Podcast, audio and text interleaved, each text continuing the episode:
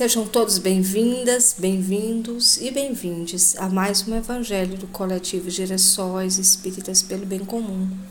Como fazemos todas as noites, lemos, refletimos e meditamos e também vibramos em torno das passagens do Evangelho segundo o Espiritismo, escrito por Allan Kardec. Na noite de hoje, nós vamos dar prosseguimento no capítulo 25 que está no item 7. No item 6, Kardec escreveu um trecho de Mateus, no capítulo 6, 19 a 21 e 25 a 34, em que ele fala: Observai os pássaros do céu. E nesta passagem, ele, Jesus é, é, pede para que a gente observe os pássaros como eles observai os lírios do campo, eles não fiam, eles não tecem. É, Jesus também pede, nos diz, né, para não acumular tesouros na terra, onde a ferrugem, os germes comem e onde os ladrões os desenterram e roubam. Acumular tesouros no céu, onde nem a ferrugem nem os vermes os consomem. É, e Kardec, neste item 7, ele faz a interpretação dessa passagem que foi lida na noite de ontem.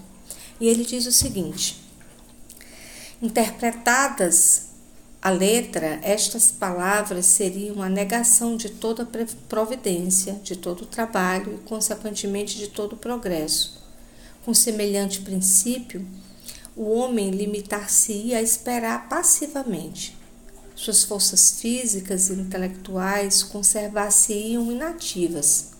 Se tal fora a sua condição normal na Terra, jamais houvera ele saído do estado primitivo, e dessa condição fizesse ele a sua, a sua lei para a atualidade, e só lhe caberia viver sem fazer coisa alguma. Não por ter sido esse pensamento de Jesus pois estaria em contradição com o que ele disse outras vezes com as próprias leis da natureza.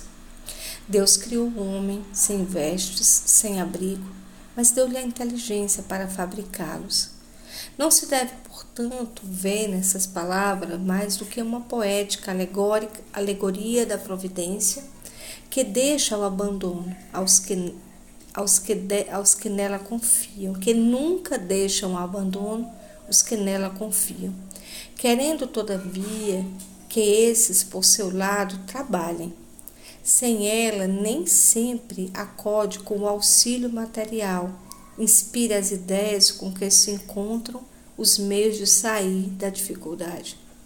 Deus conhece as nossas necessidades e a elas provê como, como for necessário o homem, porém, insaciável nos seus desejos, nem sempre sabe contentar-se com o que tem.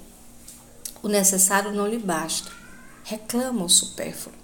A providência, então, o deixa entregue a si mesmo.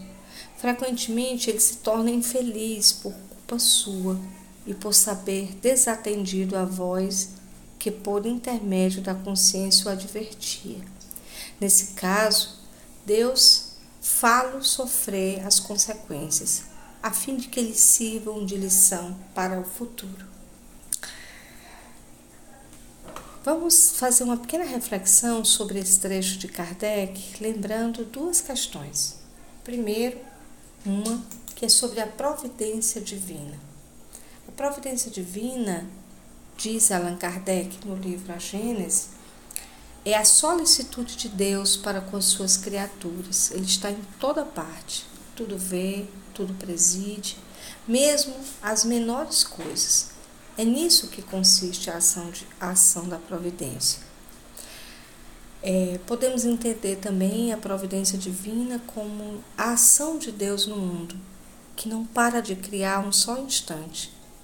E nós somos, portanto, co-criadores de Deus à medida em que agimos nesse mundo e fazemos desse mundo também uma constante criação a partir daquilo que, que Deus criou.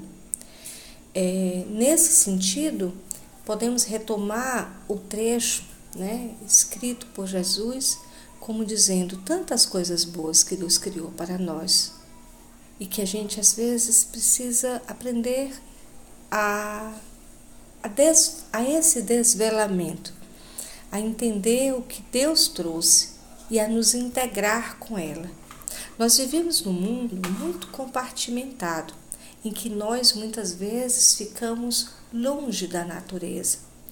E estando longe da natureza, estamos também longe de Deus de toda a sua criação, achando que podemos, é, nesse distanciamento, criar outras coisas e até mesmo é, é, interferir na ação de Deus.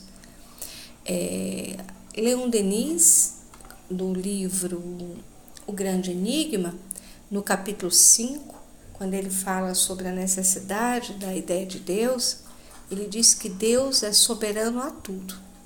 O ser divino escapa de toda denominação, a qualquer medida, e se lhe chamamos Deus é por falta de um nome.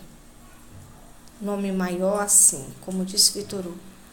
A questão de Deus é mais grave de todos os problemas suspensos sobre as nossas cabeças e cuja solução se liga de maneira imperiosa ao problema do ser humano, do seu destino, ao problema da vida individual e da vida social. Conhecimento da verdade de Deus sobre o mundo e a vida é o que há de mais essencial e de mais necessário, porque é Ele que nos sustenta, nos inspira nos dirige mesmo à nossa revelia. E esta verdade não é inacessível, como veremos. É simples e clara. Está ao alcance de todos. Basta procurá-la sem preconceitos, sem reserva, ao lado da consciência e da razão. Leon Denis ainda diz mais na frente que a existência da potência suprema é afirmada por todos os espíritos elevados. Aqueles dentre nós que têm estudado o espiritismo filosófico sabem que todos os grandes espíritos, todos aqueles cujos ensinamentos têm reconfortado as nossas almas, mitigando nossas misérias, sustentando nossos desfalecimentos, são unânimes em afirmar, em repetir, em reconhecer a alta inteligência que governa os seres e os mundos. Eles dizem que essa inteligência se revela mais brilhante e mais sublime à medida que escalam os degraus da vida espiritual. Portanto, podemos concluir que é, é nessa compreensão de tudo aquilo que Deus dá para nós que Jesus quis falar em observar os lírios do campo, os lírios do campo. É perceber esta potência de Deus e perceber a nossa potência também como co-criadores de Deus, entendendo que Deus tudo providencia, porque ele é a inteligência suprema que tudo governa neste mundo. Vamos então conduzir a nossa vibração de hoje que vai para todos aqueles que estão encarcerados, aqueles que, pela justiça dos homens, estão cumprindo penas, seja nos presídios, sejam nas delegacias, nas penitenciárias. Vamos então vibrar por eles, pedir a Deus, que é o Senhor Supremo e toda a misericórdia desse mundo, que possa envolver essas pessoas com sua misericórdia e seu amor, que eles possam abrandar seus corações e possam também, e possa também é, extinguir toda injustiça que possa existir pela limitação humana que torna às vezes a justiça sem alcançá-la em sua verdadeira face, tornando iníqua pois que toda iniquidade possa ser superada.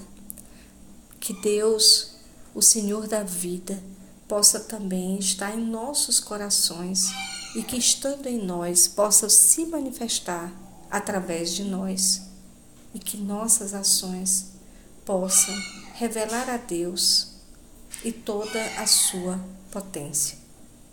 Que a paz esteja conosco, que possamos ter uma boa noite de conforto, de luz, de serenidade e de bênçãos. Que assim seja.